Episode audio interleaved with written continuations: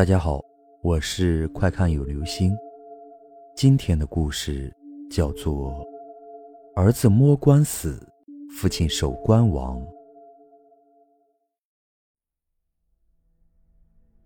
王刚死了，村里听了一片哗然。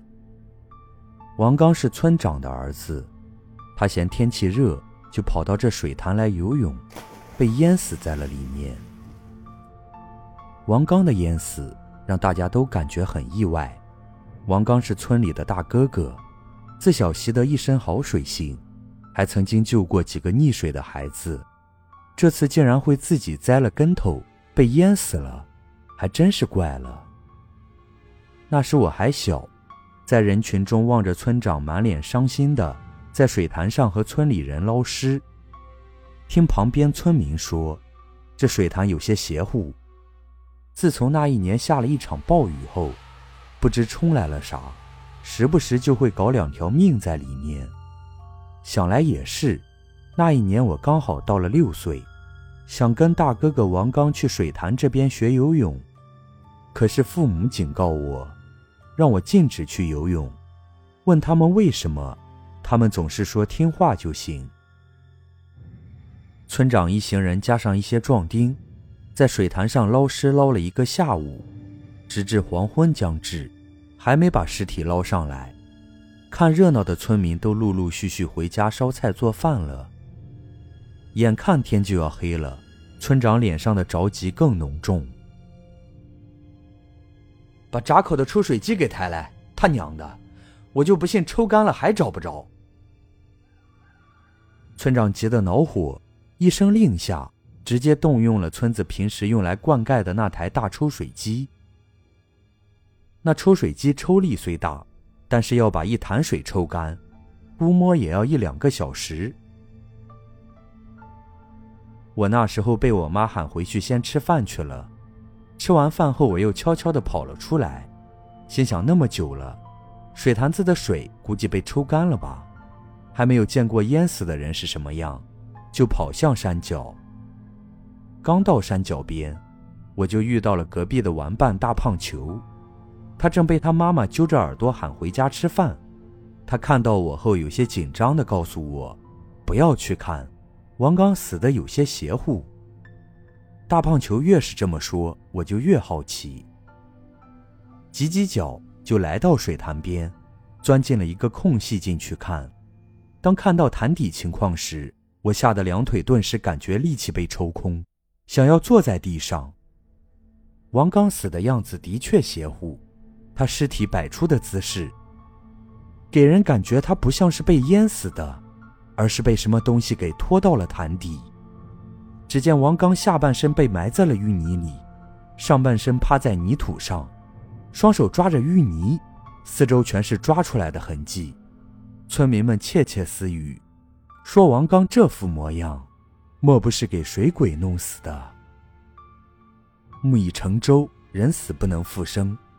村长止住悲痛，带人前去抬尸，三三两两的把王刚从淤泥里拖出来，但是却怎么都拖不动，这就有点吓人了。几个壮汉都拖不动一个死人。村长生疑，心想是不是有什么东西牵扯住才拖不出来。检查了一下，心里一惊，还真有一条黑布带缠在儿子的脖子上。村长抹去淤泥，用力扯了扯黑布条，没扯动，手顺着布条摸了下去，又是一惊，摸到下面好像有些什么东西，连忙喊人拿铁铲来挖。清理下，随着淤泥被挖开，四周围观的村民都不由倒吸了一口凉气。淤泥下竟然清理出来一具棺材，且看上去有些年头了。很清晰的看到，王刚尸体刚刚从淤泥里面拖不出来，是因为脖子上这条黑带跟棺材连在一起了。村长看到这一幕，心里不禁害出了一身冷汗，嘴里不知嘀咕着什么，却不敢声张，心里似乎知道了儿子的死因。清理淤泥的村民不小心用铁铲在棺材上一撬，将棺材盖撬走一片。看到里面东西后，顿时惊叫了起来：“啊，全是宝贝啊！”村民们当即把注意力从王刚的尸体上转移到棺材那些宝贝上，一个个不顾泥水冲到了棺材旁，从里面拿出几件东西。天虽有些黑，可那东西金光闪闪，透过微弱的月光，大伙都看出那是金器。干什么呢？这些东西不是你们的。村长怒了，他这边踩死了儿子，那边村民就欢呼雀跃的抢金器，哪能不怒？抬回去，这些东西是从地底下挖出来的，要上报政府，谁敢抢，我就抓谁去坐牢。村长一声令下，众人都不敢动了，况且大家惊喜过后才想起。这些东西跟死去的王刚脱不了干系，心里多多少少有些害怕，更是不敢打棺材内宝贝的主意。几个壮汉将棺材小心翼翼地抬上岸，冲刷后送到了村委会放着。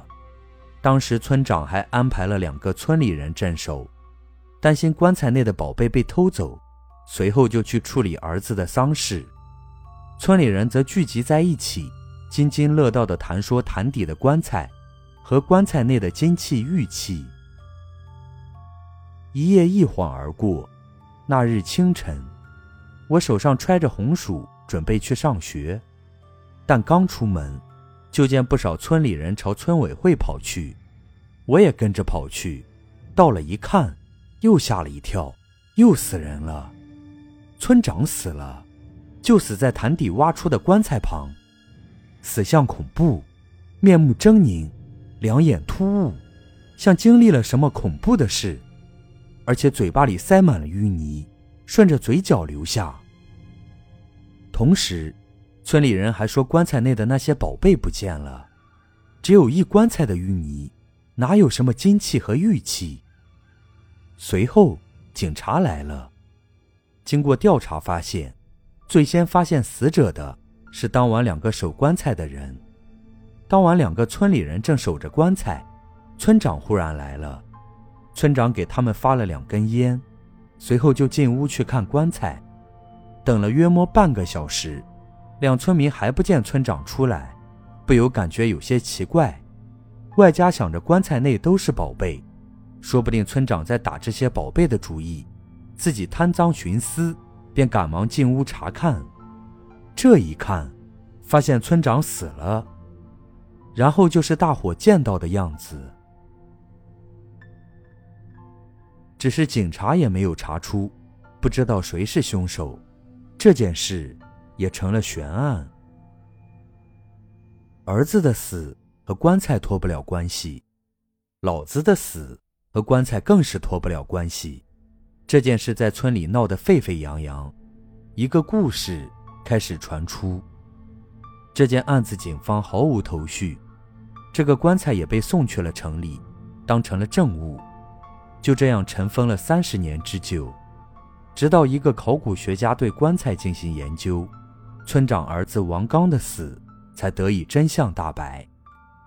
原来，棺材里面的死人是个有钱人家的主，陪葬时把大量的金器玉器放在了棺材里。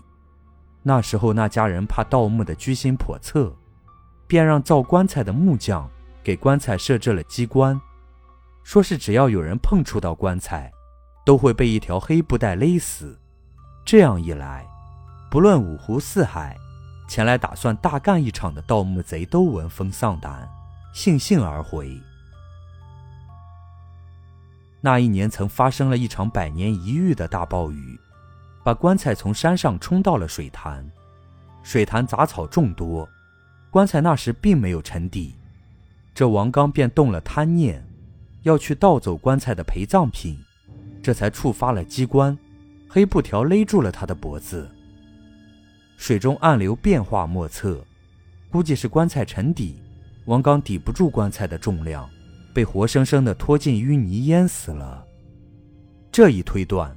让警方瞬间醍醐灌顶，又有了新的激情去追查这桩案子，但是却又很快陷入了迷雾。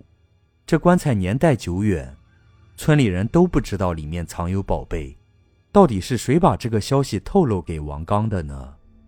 再说回那村长的死，至今都解不开，到底村长是怎么死的呢？再说回那一棺材的宝贝，怎么一夜之间就变成了满满一棺材的淤泥？这也太扯了。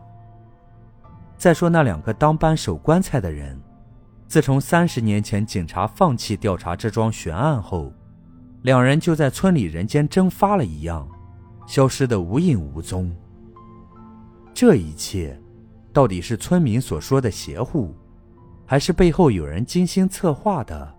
一桩惊天杀人盗宝案，若有这般心思缜密的头脑，还如此天衣无缝，估计很早就盯上了这个棺材的宝贝，只是惧怕这棺材的机关，才无从下手罢了。